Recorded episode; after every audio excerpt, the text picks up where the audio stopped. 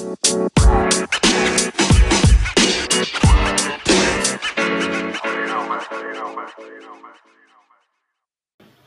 j'espère que tu vas bien.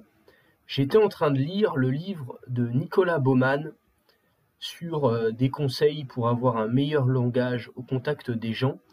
Et j'aimerais rentrer avec toi dans un de ces chapitres que je trouve très intéressant. Il nous parle de l'envie de rester ou bien celle de fuir, car elle peut apparaître en contradiction. Il y a des personnes qui vont au contact de gens avoir envie de rester ou avoir envie de fuir. Soyez conscient euh, de votre langage corporel et de votre aspect. En règle générale, les gens qui semblent en bonne santé et pleins d'énergie sont comme des aimants, ils attirent. Un langage corporel ouvert facilite les relations, le contact visuel, le sourire et la synchronisation de votre langage corporel et de votre voix avec ceux de votre interlocuteur, sont synonymes d'ouverture. Tout comme les gens peuvent vous juger en quelques secondes, gardez pour vous vos idées préconçues. Elles risquent de nuire à votre dialogue, même si la première impression est souvent la bonne. Oubliez celle que vous avez déjà de votre interlocuteur, souvenez-vous de ce que vous voulez et focalisez-vous sur le résultat que vous souhaitez obtenir. Il serait présomptueux que, dès les premières secondes, vous empiétez sur le territoire de votre interlocuteur. Respectez son espace privé. Si vous ne respectez pas son espace intime, cela pourrait déclencher sa fuite liée à l'instinct de survie. Ce chapitre est consacré à votre attitude, au béaba de la bonne communication. On retrouve un bon nombre de ces éléments dans la suite de l'ouvrage. Je vous invite donc à l'acheter. Votre attitude est contagieuse et influence votre entourage. Le langage corporel qui en est la cause est la première chose que l'on remarque.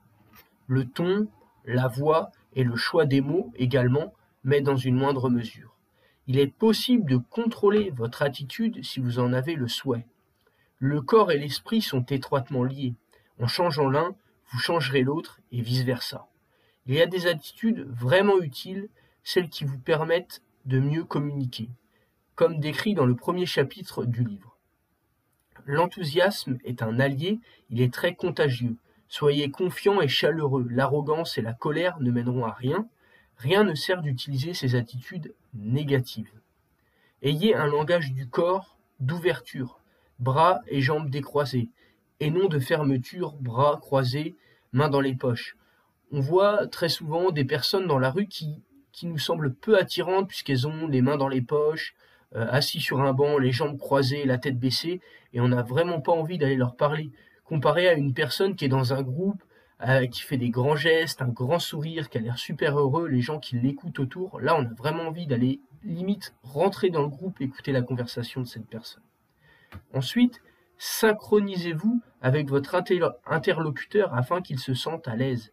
Synchronisez-le, langage du corps, la voix et l'intention. En ayant cette démarche délibérée, on obtient de fabuleux résultats. La cohérence entre le langage du corps, voix, intonation est importante et porte votre message de façon harmonieuse. On vous considérera ainsi comme quelqu'un de crédible et non comme un entourloupeur. L'incohérence provoque la confusion. Vous devez faire passer votre message de façon claire. Le retour d'information est essentiel, que ce soit à l'écrit, à l'oral ou par votre langage corporel. Il donne un but et de la profondeur à votre interaction. On déteste ne pas avoir de réponse à nos questions.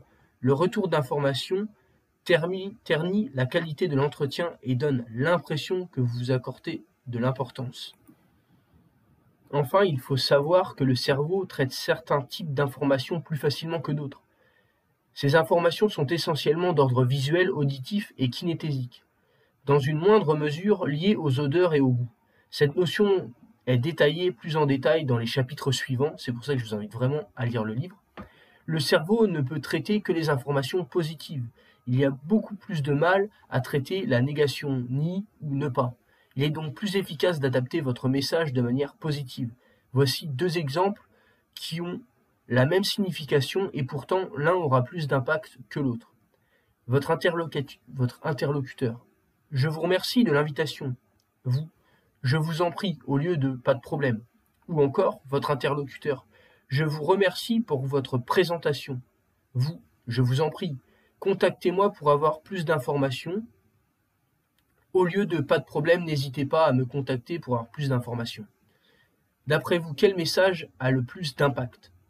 Nicolas Baumann vous invite dans le livre Convaincre en moins de deux minutes à continuellement employer ce schéma positif dans vos propos. Cela aura l'effet d'enthousiasmer l'attitude de vos interlocuteurs. Si le cerveau a une raison, il est prêt à tout accepter. Il faut un effet et surtout une cause. Le fait de dire à vos interlocuteurs pourquoi vous lui demandez de faire quelque chose aura une influence énorme. Les gens ont naturellement la tendance à obéir à des demandes justifiées par une cause, justifiées par une raison de le faire. Parce que est désormais votre nouvelle arme de persuasion. Prenez enfin contact avec vos sens. Nous disposons tous de préférences sensorielles. Il y a ceux qui vivent dans le monde qui les entoure avec le sens de la vue, d'autres avec leur oui, et d'autres avec le toucher. Cette préférence se ressent dans notre façon de communiquer. Pour montrer par exemple le fait d'être d'accord avec quelqu'un, le premier dira plutôt oui je vois, le second oui je t'entends bien, et le dernier oui j'ai saisi ce que tu veux me dire. La manière la plus efficace de transmettre votre message est donc de s'adapter au canal principal de communication de votre interlocuteur. Les personnes de type visuel ont besoin de voir des images et de traiter ce qu'ils vivent visuellement. Les auditifs, eux, vivent le monde à travers les sons. Ils ont besoin de les entendre et de les verbaliser. Et enfin, les kinesthésiques, par le toucher, communiquent en exprimant des sensations physiques. Nicolas Baumann explique dans le livre Convaincre en moins de deux minutes comment adapter votre discours en fonction des canaux principaux de vos interlocuteurs. Par ailleurs, prendre contact avec ses sens, c'est également construire un rapport, une connexion avec votre interlocuteur. Cela se fait en établissant une synchronisation entre les gestes, la voix, l'intonation et les préférences sensorielles. Donc si vous arrivez à comprendre votre interlocuteur, tout simplement, vous allez pouvoir lui faire accepter une demande beaucoup plus facilement.